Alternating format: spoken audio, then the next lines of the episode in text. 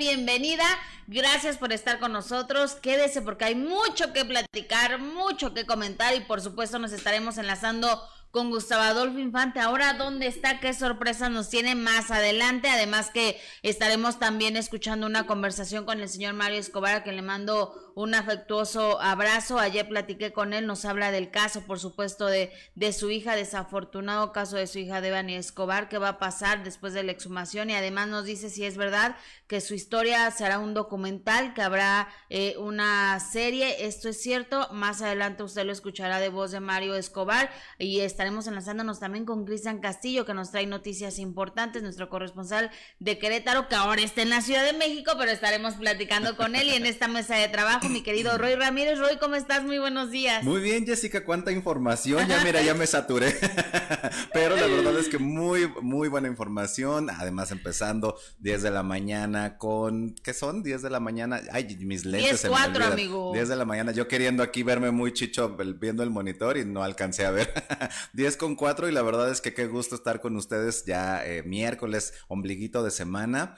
Eh, hoy el clima está como bochornosón, yo hoy lo sentí como, o, serán mis calores de los 40. Sí, más bien es tu edad. Oigan, gracias a toda la gente que está, que está conectada con nosotros, que siempre está pendiente, que siempre está activa, que siempre está comentando. Tortillita Pascualita, te mando un beso. Hola Jessy, súper exclusiva con José Dosetti, claro, es el trabajo del equipo de, de primera mano. Raúl Morales, feliz día, hermosa señora Jessica Gil a toda la comunidad.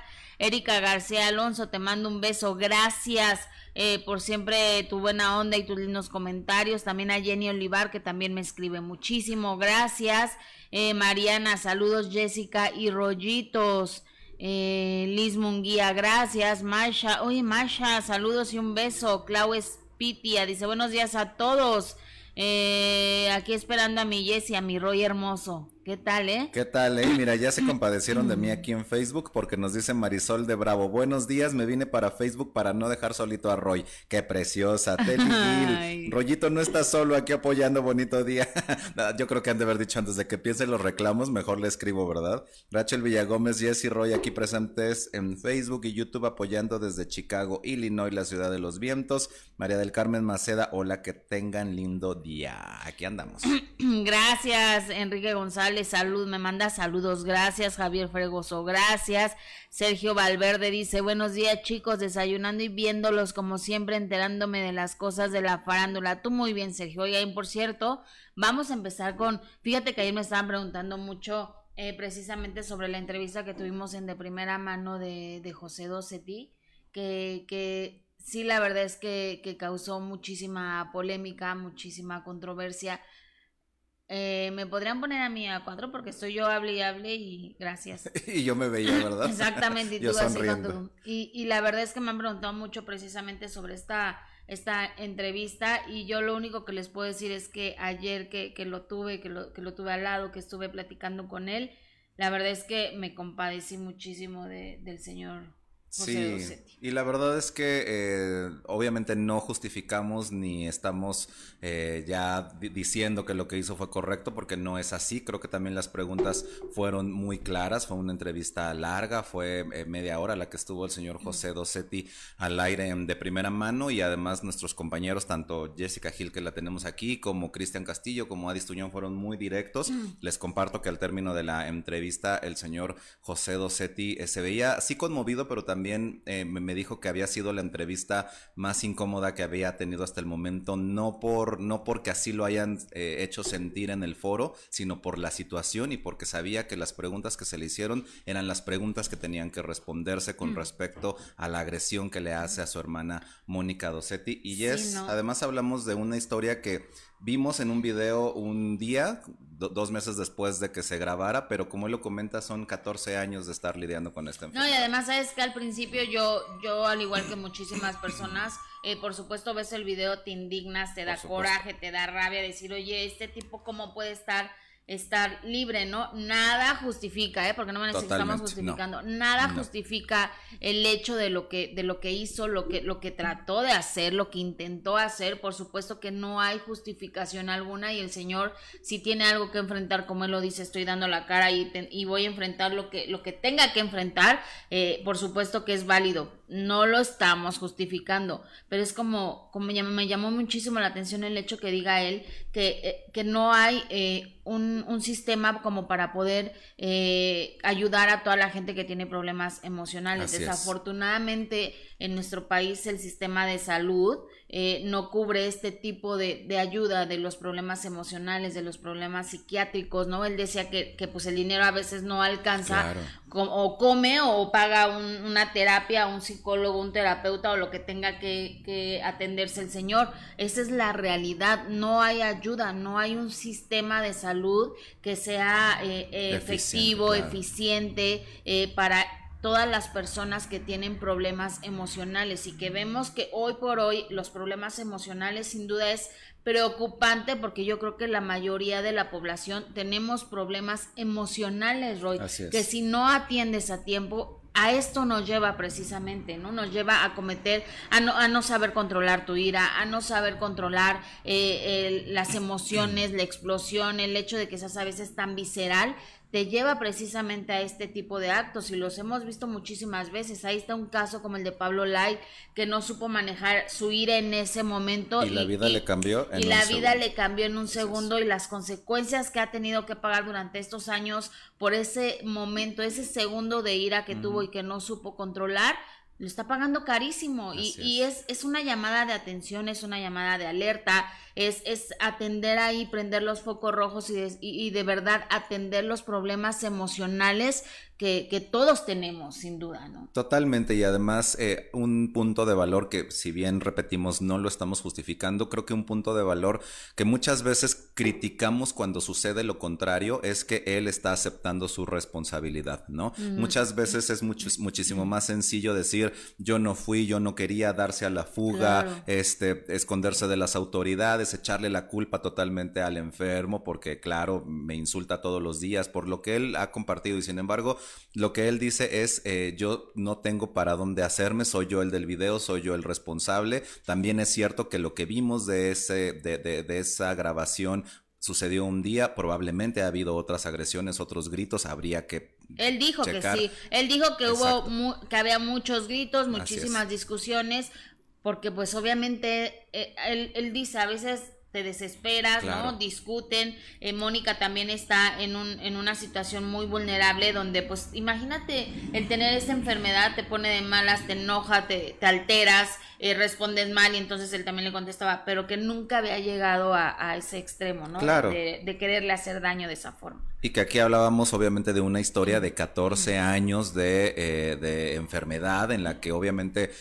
Mónica Dossetti ha pasado por varias, por varias etapas, ya hablábamos también de que esta enfermedad es degenerativa y se le, al organismo se le va complicando a hacer funciones tan básicas. Él decía, muchas, muchos de los, de los pacientes de, de esclerosis mueren por un paro respiratorio, por un paro eh, cardíaco, por un paro eh, del sistema digestivo. ¿Por qué? Porque al cuerpo se le olvida o deja de hacer esas funciones. Eso es parte de la esclerosis y qué complicado estar lidiando con todo esto. Ayer también al término de la entrevista le decíamos a José, bueno, también es importante que tú pidas ayuda y que tú te cuides a ti, ¿no? Porque de esa, de esa forma, trabajando contigo, y él mismo lo, lo reconocía, claro, yo tengo que ser como en los aviones, ¿no? Tengo que ponerme primero la mascarilla para poder ayudar a otra persona persona, de lo contrario no va a ser así, tengo que pensar también en... Mira, y, en y, y, lo, y lo mejor es que está en, en la mejor disposición de... está en la mejor disposición de, de ayudarse, ¿no? De, de, de, curarse, de sanarse, de pedir ayuda, que es lo importante, porque como tú lo dices, si él no está bien, ¿cómo va a ayudar a su hermana? ¿no? Y aparte tampoco tiene, eh, que digamos, una red de apoyo muy grande, Claro. La realidad es que no la tiene. Él, comentaba, ¿no? Que ahora Mónica Dosetti había regresado al cuidado de su madre, que su madre tiene 80 años y que su propia madre ya no puede hacerse cargo, por eso él como el menor de las hermanas eh, se estaba haciendo cargo de, de, ella y efectivamente lo que él rescata también de toda esta situación es que a raíz de esta publicación del video es cuando se pudo acercar el, el, DIF a darle ayuda, cuando le están ofreciendo medicamentos, cuando le están ofreciendo tratamientos vamos a decir que no hay mal que por bien no venga y que en este caso, afortunadamente, a diferencia del de Pablo Lail, no hay una persona muerta. Pudo haberse, pudo haber eh, muerto eh, en ese estrangulamiento Mónica Dosetti. Afortunadamente no es así. Y si ahora se van a enfocar en lo positivo de ayudarle en su enfermedad, eso creo que también es rescatable. Obviamente el señor tendrá que pagar lo que tenga que pagar porque no es inocente, él mismo lo ha reconocido. Serán las autoridades quienes dictaminen cuál es su, sanción, pero eh, el reconocer eso y el que de alguna forma salga ayuda para Mónica también es rescatable. Y te comparto un comentario de aquí de, de Facebook. Eh, Jess Elvia Herrera Landa nos pide oraciones por su hija, tiene 31 años y los últimos 11 días han sido terribles para la familia, está hospitalizada, complicaciones por una cirugía, muchas oraciones y de esto hablábamos, de los muchos casos que no conocemos y que la familia también se enferma y se angustia con la enfermedad del paciente porque al final pues es una persona amada y también te vuelves a veces codependiente. Sí, sí, sí, no, y, la verdad es que no sabemos realmente todo lo que estaba padeciendo también eh, José Dosetti, así que por supuesto eh, estaremos pendientes de, de, lo que suceda y cómo, cómo cambia la perspectiva, ¿no? Cuando tú ves ese video pero no conoces realmente lo que hay detrás, Así ¿no? Entonces, pues sí, a veces juzgamos y decimos, no, es que este, y yo, yo lo hice, este señor debería de estar en la cárcel porque es una tentativa de homicidio pero ayer después de que lo escuché creo que un poco de, empatía hacia él no nos no le caería nada mal. Sí, incluso una de las preguntas que le hacen es ¿tú crees que mereces una segunda oportunidad? y él les contesta, no, no, sí la quiero, pero no solamente yo necesito una segunda oportunidad, todos necesitamos una segunda oportunidad cuando nos equivocamos y también es cierto que a veces cargas con ese estigma una vez que sales del problema, ¿no? Ya él ya no solo solamente va a ser José Dosetti, va a ser José Dosetti el que intentó eh, asesinar a su hermano o estrangularla, va a cargar también con esos señalamientos. Pero bueno, por supuesto que estaremos pendientes de este caso. Él está Hoy tendremos más. Hoy tendremos más. ¿En serio? Ay Dios, él está enfrentando a las autoridades, está obviamente a la espera de lo que le indique eh, las leyes, ¿no? La, la justicia y lo que si se tiene que eh, distanciar de su hermana, ni modo, lo tendrá que hacer con todo el dolor de su corazón, pero bueno, así lo dictan eh, las autoridades y por supuesto que estaremos dándole a conocer todo lo que, lo que surja y lo que suceda con, con toda esta situación. Y hablando precisamente de cuestiones de salud, se rumoró que el señor Julio Iglesias, que precisamente este mes ha estado protagonizando todos los memes de las redes sociales. Por su mes. Qué cosa, qué cosa los memes que hacen, ¿eh? De verdad impresionante. Y hay unos muy subidos de tono también. Sí, no, unos buenísimos. Pero muy divertidos, muy... ¿Qué, serían, ¿Qué sería la vida sin las redes sociales Exactamente, pero bueno, dicen que estos rumores de que su estado de salud es, es delicado surgió gracias a una declaración que su amigo José Luis Rodríguez el Puma supuestamente hizo y todo esto es porque no hay una sola declaración, o yo no he visto la declaración de, de, José Luis Rodríguez el Puma diciendo que su amigo está muy grave de salud, así como algunos medios lo aseguraron, y para evitar obviamente más especulaciones al respecto, fue precisamente José Luis Rodríguez el Puma que aprovechó las redes sociales para mandar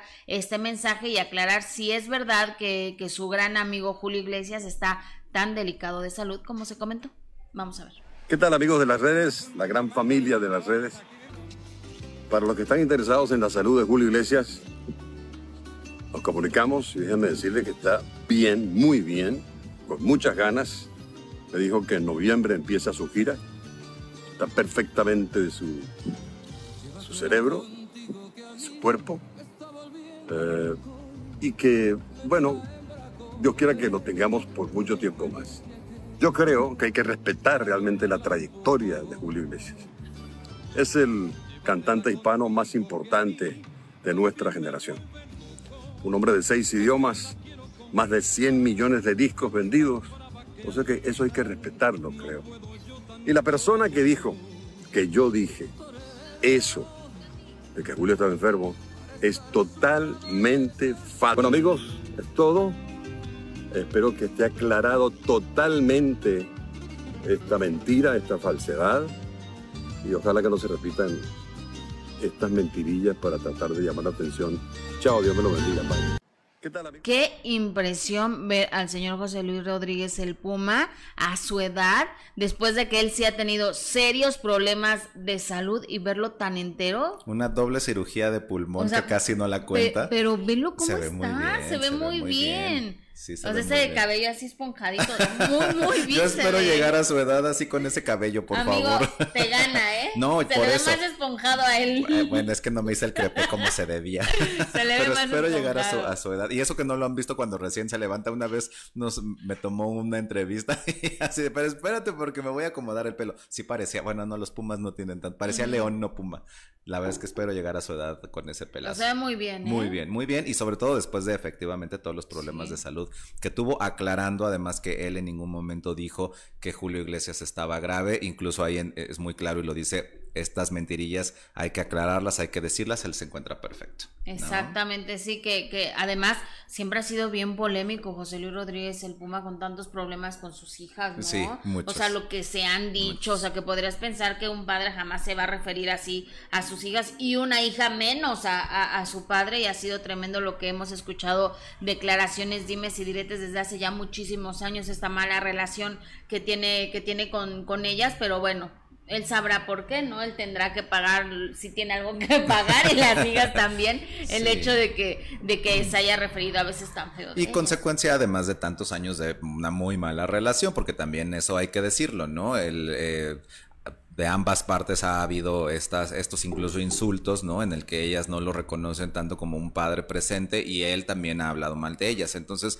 bueno, consecuencia de años de muy mala relación. De muy mala relación. Afortunadamente el señor Julio Iglesias está, está bien, que esa es la buena noticia, eso es lo que realmente nos, nos importa el saber que el señor Julio Iglesias está bien, porque incluso hasta habían dicho que ya lo habían visto en una silla de ruedas y que ya no podía dar concierto. Bueno, una de cosas que empezaron a inventar, o sea, ya casi casi estaban haciendo el funeral, afortunadamente eso no es verdad.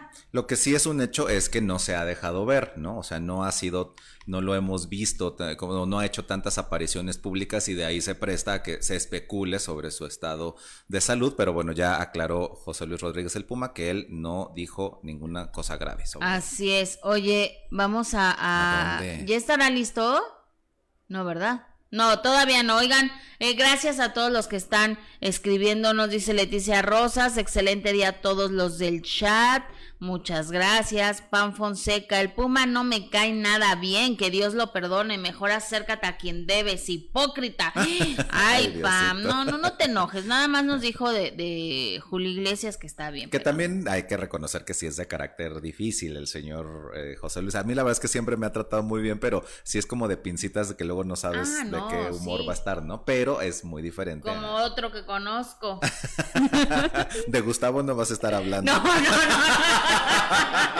Oye, no, no Gustavo Adolfo Infante no vas a estar hablando en esta mesa de trabajo. estaba hablando de uno que vive allá por, por la costa de Guerrero. Ah, no, pensé que uno que andaba en Tailandia. No, Marlene Monroy, me encantan chicos, Jesse Roy. Eh, eh, Maribel Saucedo, buenos días. Eh, contacto gel reductor. Jessy, no me había podido conectar, pero no le pides nada a nadie. Gracias, gracias por tu comentario. Eh, Dora López, no hay que juzgar sin saber. Estoy completamente de acuerdo contigo, Dora, pero estarás de acuerdo también que, que cuando veíamos ese video eh, nos sorprendíamos. De, de ver esas imágenes y de ver cómo estaba agarrando a su hermana, la verdad es que sí, ¿Cómo no ibas a, enojarte, no? Sí, no, y la verdad es que fue súper indignante para todos. Entonces, este, creo, que ya tenemos por ahí listo a. A Gus. que estás hablando mal de él. Ah. No, querido Gus, ¿cómo estás? Muy buenas noches, qué gusto saludarte desde Tailandia. A todo dar, fíjate que estoy en un lugar que mm. se llama Nan, aquí en, en Tailandia. Es un pequeño pueblo donde ellos hacen sus propias bebidas. Y el día de hoy estuvimos en una fábrica que la hace como saque, pero no se llama saca, acá se llama eh, sato, que es una bebida similar, perdón, una disculpa, al, al saque, y estuvimos en templos y más templos y más templos. Ya estoy entemplado, ya estoy hasta... ya te ves cansado, Gus, ahora vas a necesitar vacaciones para descansar. Te ves muy zen, eso sí. Ya llevo 12 días en templos, ya soy entre budista y hinduista. Eh, hay, que, hay que reconocer algo, qué manera de adorar a Buda aquí eh, en estos países, y hay países que no tienen religión, ya les comentaba yo como Vietnam, el ochenta y tantos por ciento de la población no tiene, no tiene ningún tipo de, ningún tipo de religión. Pero bueno, entrando, entrando en materia, eh, ya vamos rumbo a Bangkok. El fin de semana ya estaré por allá, ya la estaré platicando porque ya estuve en Bangkok, que es una ciudad muy grande, una ciudad de 12 millones de habitantes, pero ahora voy a visitar otros lugares, por ejemplo, eh, voy, a eh, voy a visitar el restaurante Siroco, que es uno de los eh, top, rooftop más importantes, uno de los de, rooftop, de, las terrazas más importantes del mundo, una de las 10 terrazas más importantes del mundo. Y además voy a ir al mercado de piratería más grande del oriente. Ay, lo que se les ofrezca, chaparrito, váyanme pidiendo. Te voy a mandar la foto de un tapetito que vi, que me gustó, Gus. Váyanme pidiendo de la piratería. No, pero estoy hablando de, marcas como Louis Vuitton, como el Chanel, Ay, como... entonces sí quiero. No, pues todos queremos, ¿no? te, mando, mi lista.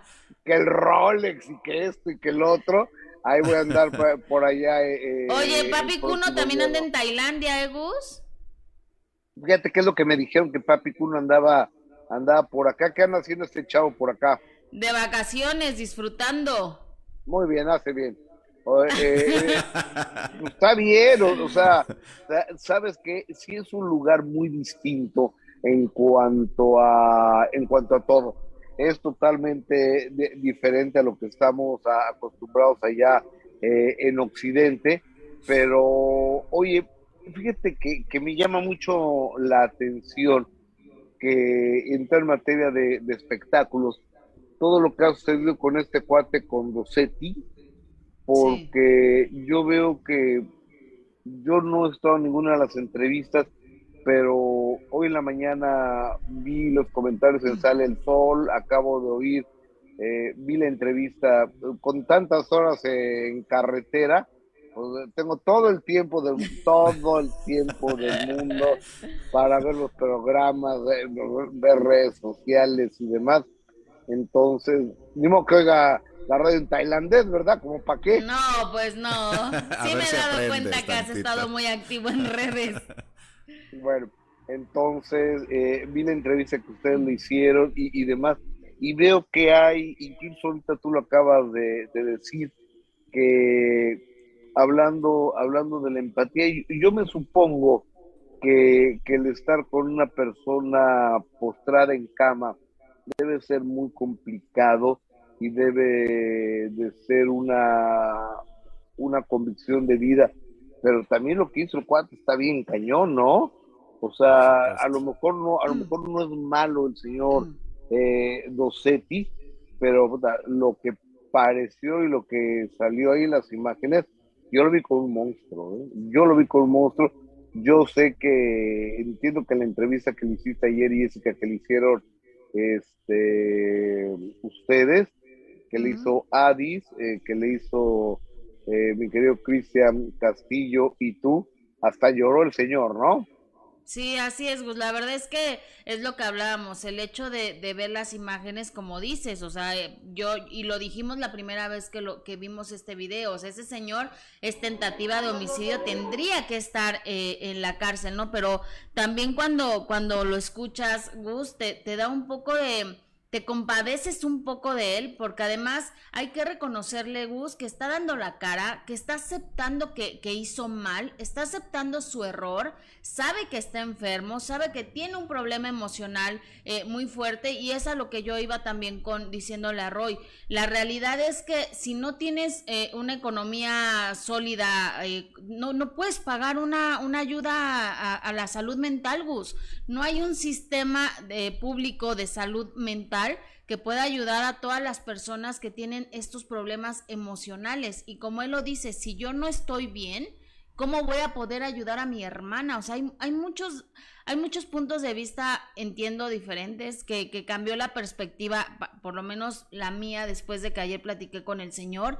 Eh, yo le reconozco que aceptó un error, él sabe que hizo mal y él está asumiendo las consecuencias de, de lo, que, de lo que hizo y, y por supuesto que van a ser consecuencias graves, pero me parece, eh, Gus, que, que también hay que tener un poco de, de, de empatía con, con todo lo que ha estado viviendo el Señor. Fíjate que yo sé que todos los seres humanos, perdón, eh, ustedes disculparán, estoy en el jardín de, de, aquí del hotel y me están comiendo los moscos, comiendo los moscos. eh, eh, entonces, si me, si me empiezan a, a, ver así, es porque estoy matando los moscos okay, por todos lados. Atrápalos, entonces, atrápalos como el de ayer. Híjole, este, bueno, de, déjame te digo que eh, sí lo vi, digo, yo lo entiendo, yo no estuve en esa entrevista, yo sé que todos somos seres humanos y afortunadamente esta señora, como decía Roy, eh, Mónica Docetti, a la cual no conozco, a la cual nunca he visto y a la cual nunca he entrevistado, ni siquiera sabía la existencia de ella, este, pudo haber perdido la vida.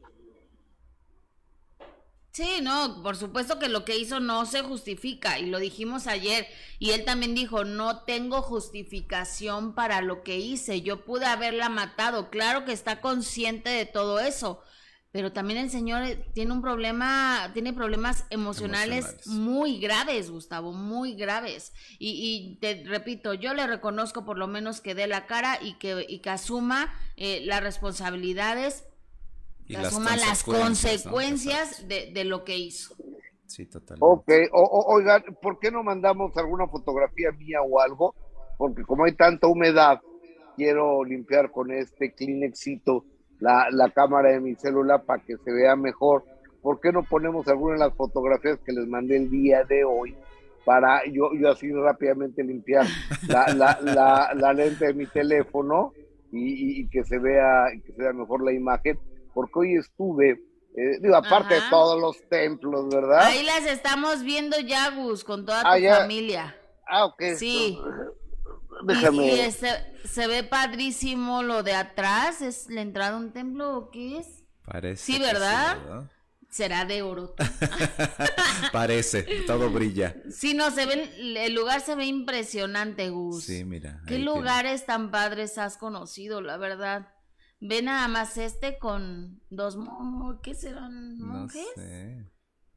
Okay. Pero sí se ven impresionantes. La verdad es que estos lugares yo creo que además tienen esa, esa magia y como bien Gustavo decía, independientemente de la cuestión eh, religiosa, visitar estos lugares que son imponentes, porque además hay algo, ustedes saben que yo de repente eh, hablo un poco sobre esas cuestiones religiosas, hay algo que es una constante en todas las religiones, que es cuando el ser humano trata de adorar a Dios, lo tratas de ver muchísimo más grande. De ahí viene toda esta cuestión de que los templos sean de oro, de que las figuras sean gigantescas, ¿Por qué? Porque es nuestra es esa necesidad que tiene el ser humano de eh, tratar de imitar o igualar la, la grandeza que ah, de la persona a la que están adorando, ¿no? En este sí, caso, los lugares, estás al revés, sí. Gus, los lugares se ven increíbles. Están increíbles. Eh, la verdad es que sí, que, que, que, qué fortuna poder conocer esos, esos lugares. Ahí estás perfecto, Gus. Ahí estás.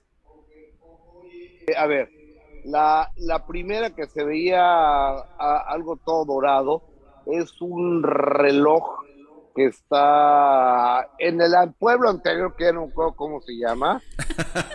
No, bueno, es que, que no, no, me puedo acordar, no me puedo acordar. Pues es que tantos lugares que has conocido. Sí, sí, sí. Entonces hay una onda de, de luz sonido.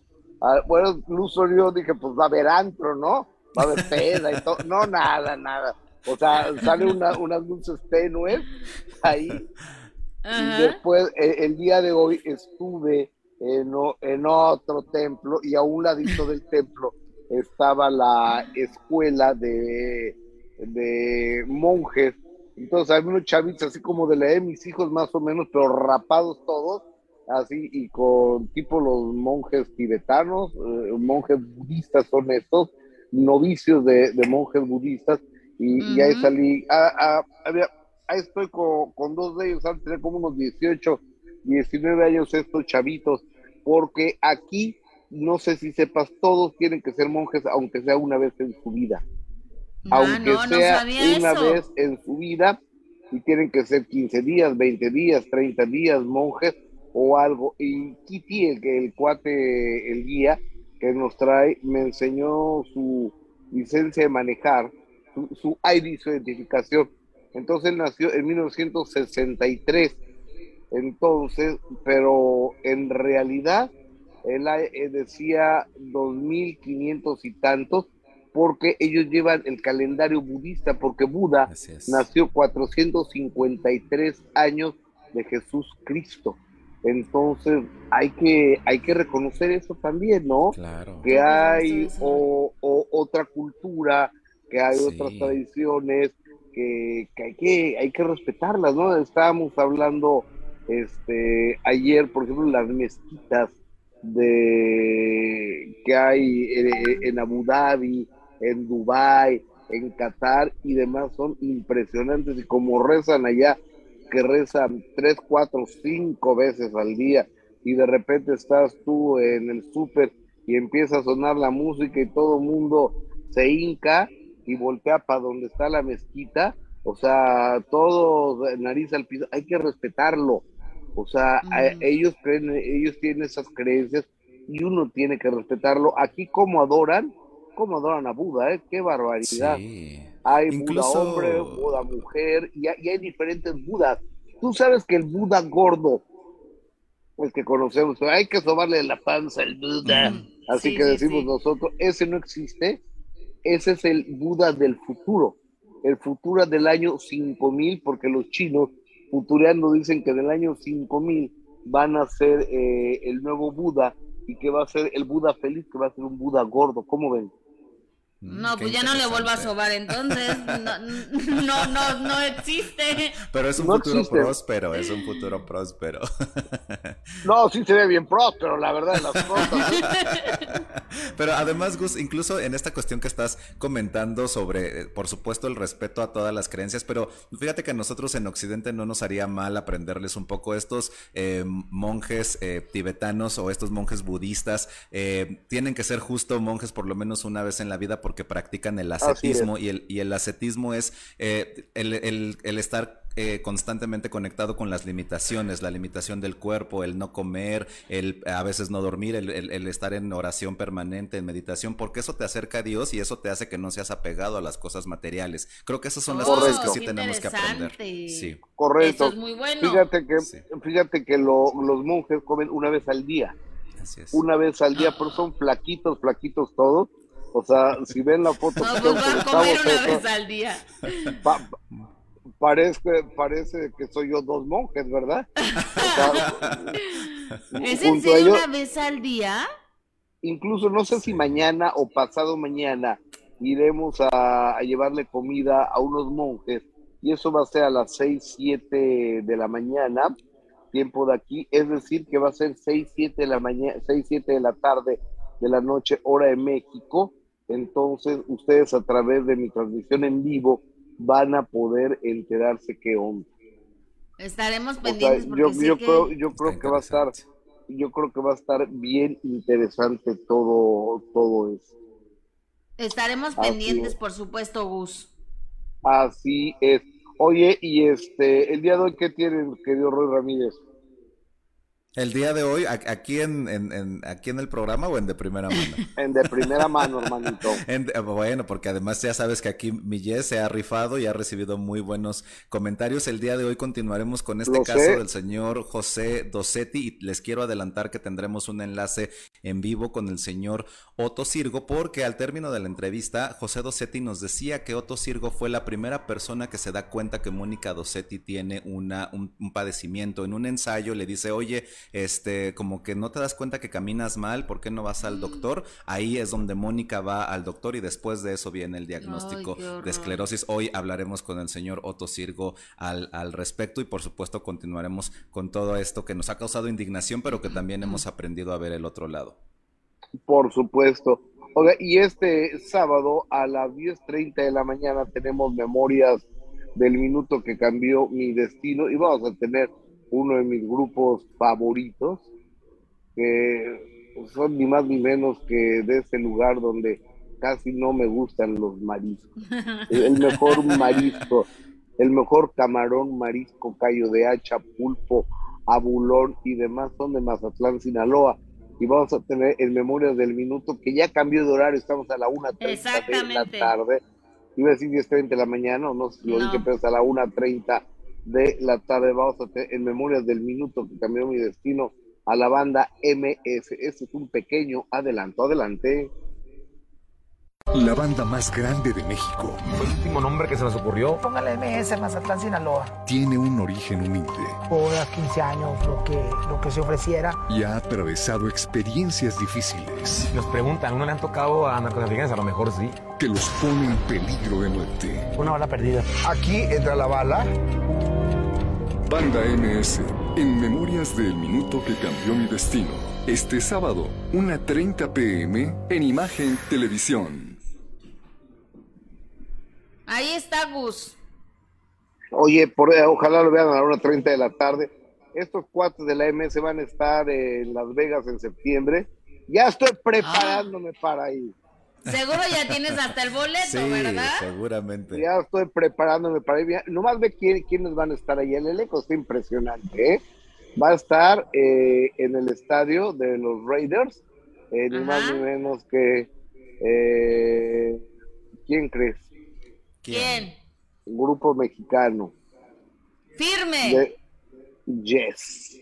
Sí, no, es impresionante. El grupo Firme va a estar el 15 de septiembre en Las Vegas, Nevada. El año pasado estuve el 15 de septiembre viéndolos en el MGM y ahora van a estar en el estadio de los Raiders este 15. El 16 eh, va a estar eh, la MS.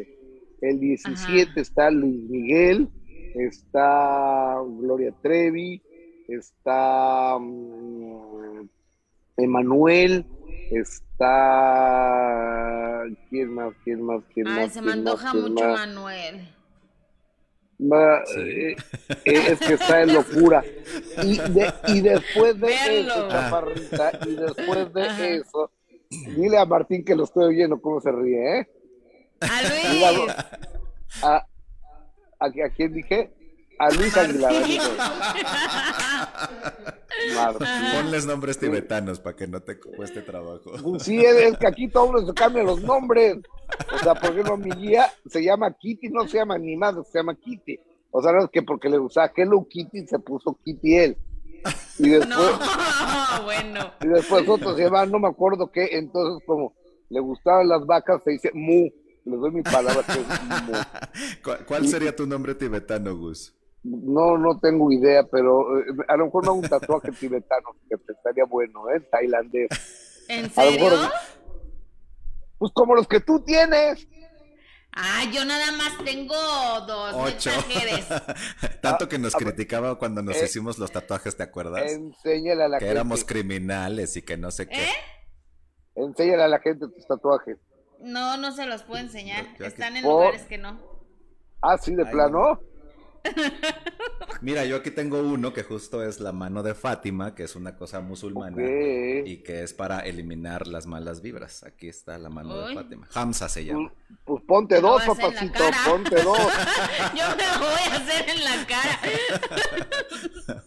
Pero te acuerdas tanto que nos decía que los tatuajes y que no sé qué, míralo. ¿Qué ibas a caer algún día, ibas a caer algún día. oye, e, es que me encantan las mamás porque dicen, es que con los tatuajes pareces presidiario. Entonces yo me puse a pensar, ¿a cuántos presidiarios conoce mi mamá? Sí, no. Oye, Gus, ¿te parece si vamos con un poco de información? Déjame platicarte que ayer estuve, eh, de hecho, platicando precisamente con el señor Mario Escobar eh, tras la exhumación del cuerpo ¿El papá de, Devani? El papá de Devani tras la exhumación del cuerpo de su hija y, y obviamente eh, me dio lo, la actualización del caso, lo que sucede tras esta exhumación que viene ahora, tras saber que a su hija eh, pues la ahorcaron, qué viene eh, con las autoridades, pero también eh, le cuestioné sobre esos rumores que aseguran una plataforma digital muy importante, ya se acercó a él para hacer precisamente un documental de todo el caso de su hija y esto es lo que nos dijo, vamos a escuchar. Adelante. De algo, señor Mario, ¿no? ¿Cómo está? ¿Cómo se siente? Bueno, este, nos sentimos este que ya vamos avanzando. Se realizó la exhumación, se realizaron los peritajes, se dio el informe de que ya con documentos podemos, este, de alguna manera anotar en la carpeta que Devani pues no cayó accidentalmente. Como es lo que habían hecho pensar las autoridades, ¿no? Sí, bueno, eso es lo que tenían ellos este presupuestado dentro de, de la carpeta y, y bueno, habría que demostrar nosotros con documentos este lo contrario en dado caso de que fuera así y así salió. ¿Y ahora qué viene, señor? ¿Qué, qué sigue? Bueno, a, analizar, ya analizamos este los cuatro puntos que, que dio a conocer este la, la fiscalía y, y los peritos donde este pues no murió de una contusión, este determinan las conclusiones que fue asfixiada, determinan en las conclusiones que tiene de tres a cinco días fallecida después de haberla encontrado, determinan que este que no no traía agua en los pulmones, este y determinan que este pues no no hubo abuso sexual. ¿Qué es lo que sigue? Bueno, este buscar estrategias para regresarnos a los primeros ocho días, este los ocho o diez días desde que entró al hotel y bueno, nunca hemos visto que, que salió, entonces este, de ahí ya tenemos que tener una estrategia de investigación en una coadyuvación por parte de la Fiscalía General del Estado y, y el Gobierno Federal. Claro, y además que, que esto todavía no termina, ¿no? Por lo menos ya tiene la certeza de, de cómo murió desafortunadamente, pero también hay que, faltan los, responsables, los culpables de esto. Sí, bueno, ahora hay que buscar eh, las estrategias, Jessica, este, para tratar de encontrar a los presuntos responsables, exactamente, y comento. señor, ¿cómo podría calificar el trabajo hasta el día de hoy de las autoridades? Bueno, este, de primera fuente eh, sabemos que hubo muchas negligencias, eh, tanto así que en el Departamento de Fiscalía de Desaparecidos, pues hubo removidos, pero bueno, ahora hay que traerlos otra vez, checar nuevamente la carpeta, pero ahora ya con este documentado con una equidad de género de feminicidio y, y, y este ya no van a hacer entrevistas, ahora tienen otro nombre que ahorita no no no no recuerdo cuál es, pero bueno, van a tratar de sacar este presuntos responsables. En base a eso de los de los ocho días o diez días, ¿dónde estuvo, con quién estuvo o, o, o quién la tuvo privada de su libertad?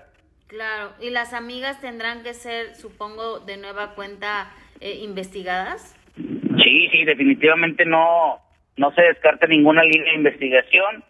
Lamentablemente o afortunadamente, no sé, tenemos que volver a empezar de nuevo, volver a checar toda la carpeta, volver a y analizar todas las entrevistas para, para poder dar con el presunto, él, él, la o el presunto culpable. Señor, respetando, por supuesto, siempre eh, eh, su dolor y, y el, momento tan difícil que está atravesando y usted sabe y está consciente que se dicen muchas cosas siempre en las redes sociales y gracias a la confianza, por eso me atrevo a preguntarle, se dice que se acercaron de una cierta productora a usted con la finalidad de hacer un documental eh, de todo lo que ha pasado con Devani para hacer exacto de Netflix, ¿esto es verdad?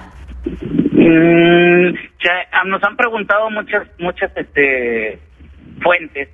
No tenemos nada no hemos dado autorización de nada. ¿por qué? porque estamos dentro de un litigio. Hay que recordar que dentro de este litigio este pues que todavía no termina que los procesos son largos.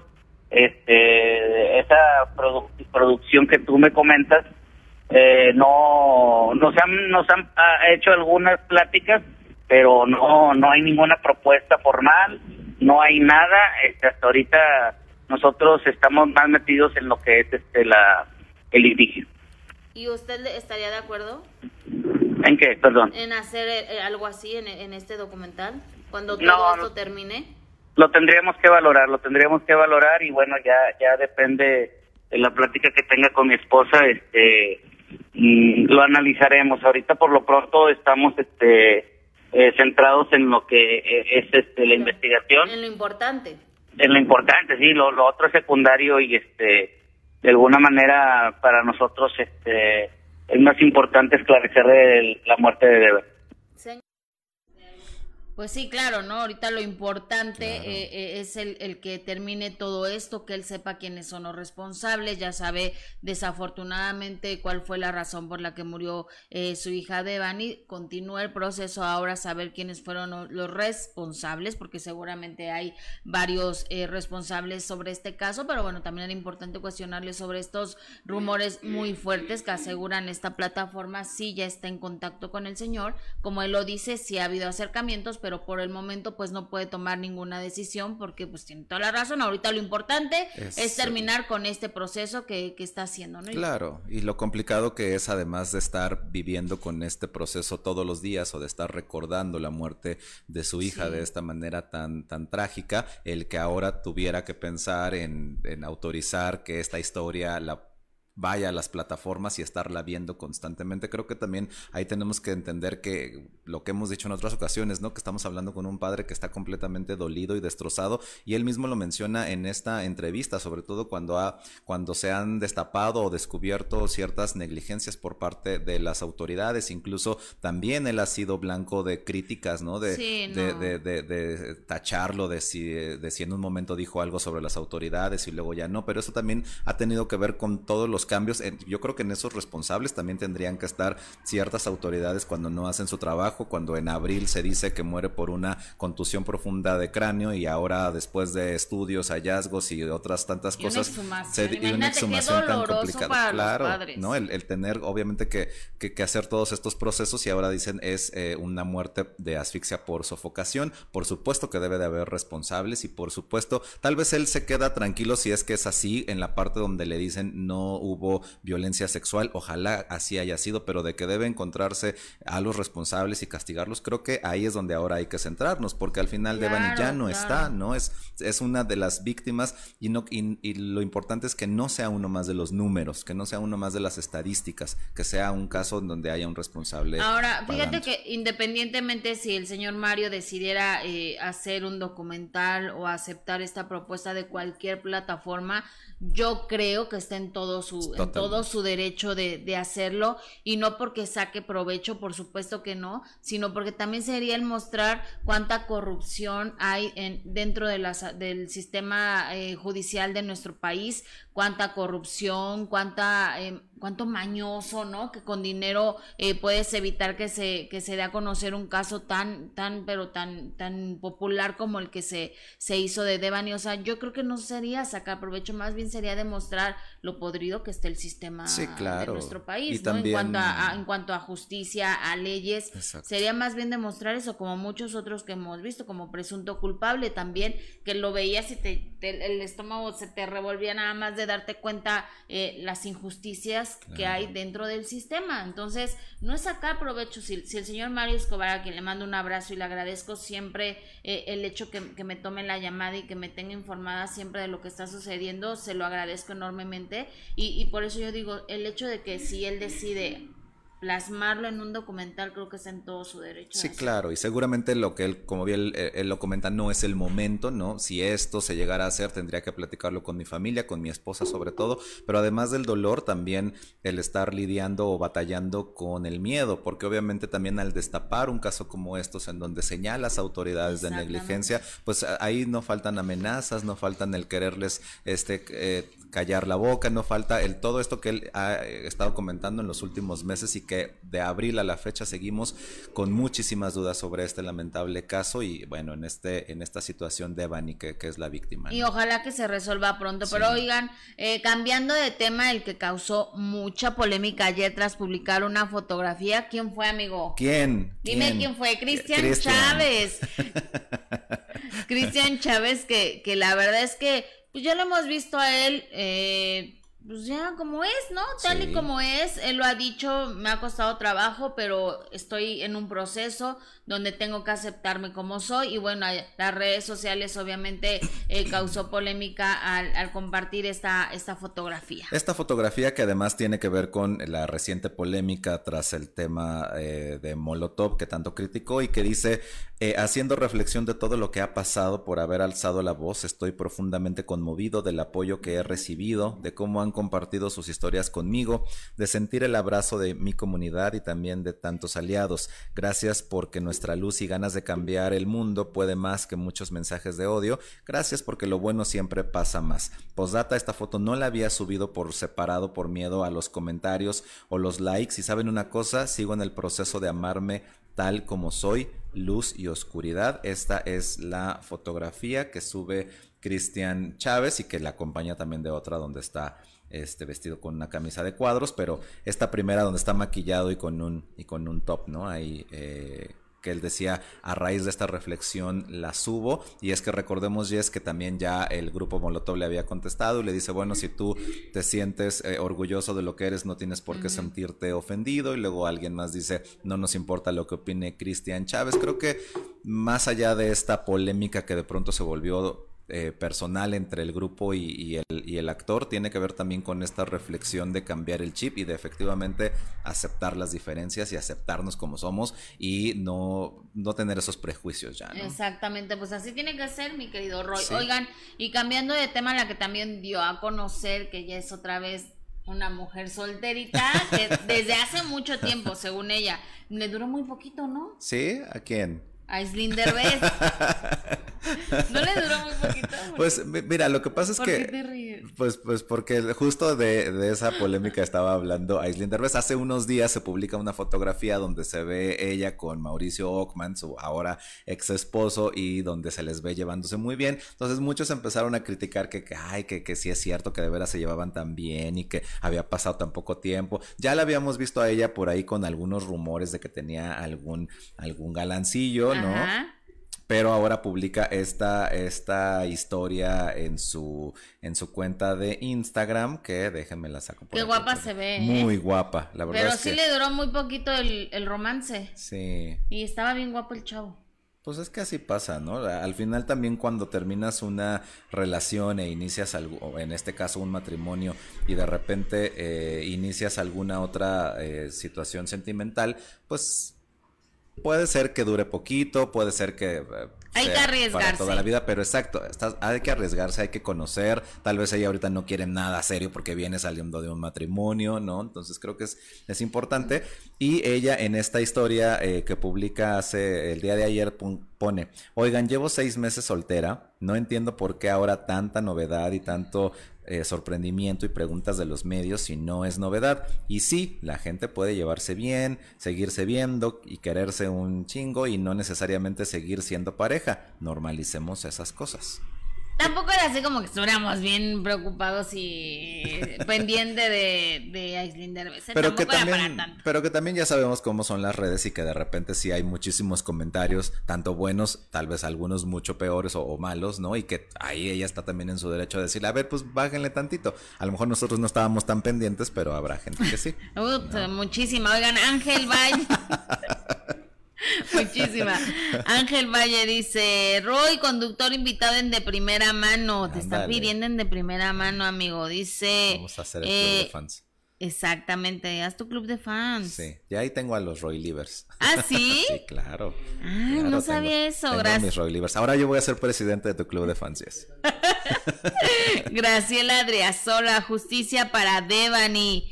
Eh, Carla Lisset, qué pena que hayas vivido algo así. Está hablando de Miriam. Miriam, te mando un beso. Moni, eh, esto se ha convertido en todo un show. No sé, creo que habla de lo del caso de, de Devani, pero yo creo que sí vamos a ser muy cuidadosos eh, cuando hablamos de un caso como el que, que, estamos diciendo del señor Mario Escobar y de Devani. Hay dos padres que, que están viviendo con un dolor terrible, entonces tenemos que ser cuidadosos y, empáticos además eh, sobre lo que han vivido y este dolor que tiene tanto el señor Mario como su esposa. ¿Estás de acuerdo? Totalmente de acuerdo y además, aunque se haya vuelto muy mediático, no dejamos de pensar en el dolor que ellos viven todos los días. Exactamente.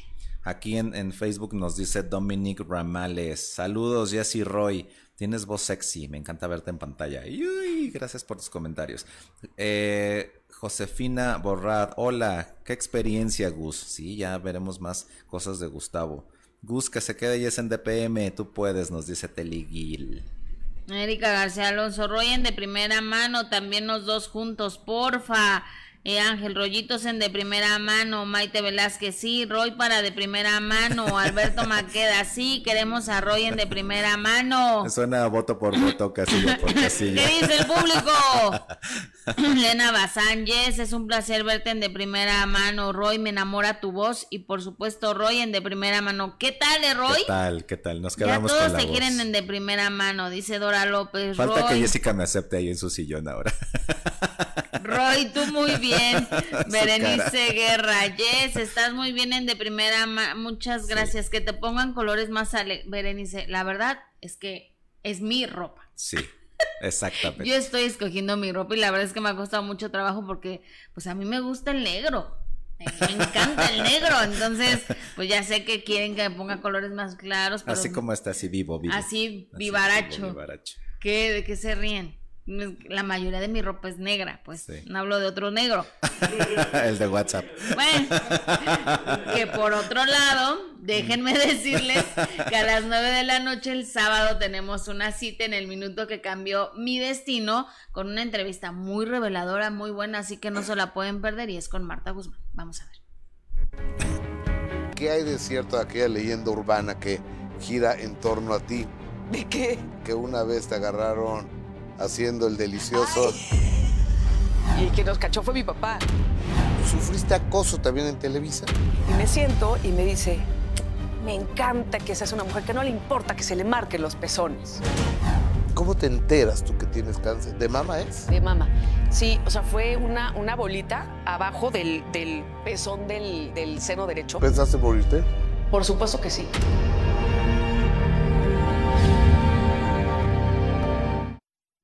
No se la pierdan, ¿eh? está buenísima la entrevista, oigan, y ya creo que va a haber marcha para pedir a Royen de primera mano, dice ¿Marcha? eh, Maite Velázquez, ay Maite Velázquez, gracias por lo que me dices, eh, qué bonito comentario, gracias, Eh, Maite Velázquez, hay que probar el, el que, de qué están hablando, no me estén Ay, lee- albureando, lee ¿eh? los que no, yo no me entero del chisme. A mí también me encanta el negro. Alberto Maqueda, del de WhatsApp, no, no, no, no, no. Ese es el color negro.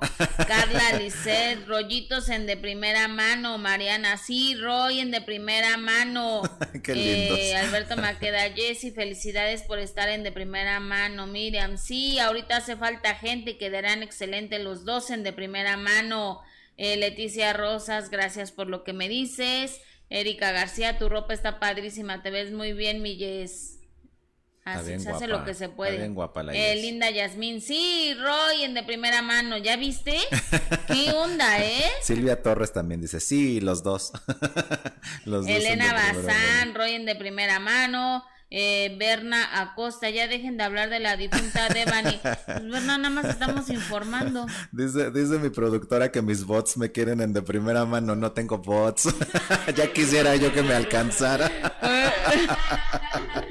Pues bueno, los esperamos en de primera mano. ¿Qué va a haber hoy en de primera A mano? las 3 de la tarde nos vemos en De Primera Mano, por supuesto, como les comentaba ya sobre este enlace con el señor Otto, Otto Sirgo. Además tendremos más detalles sobre, eh, bueno, hemos estado hablando sobre la boda de eh, J. Lo y Ben Affleck. Tenemos muchísima información a las 3 de la tarde en De Primera Mano, por supuesto, con la compañía de Jessica Hill, de Adis Tuñón, que está ahora eh, como, como titular supliendo a Gustavo Adolfo Infante, y por supuesto nuestro compañero Cristian Castillo, que los tres han hecho un equipazo.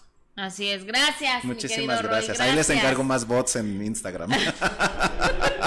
Gracias, soy Jessica Gil. Nos vemos mañana a las 10 de la mañana aquí en YouTube, pero a las 3 de la tarde los ven de primera mano. Gracias. Lindo día.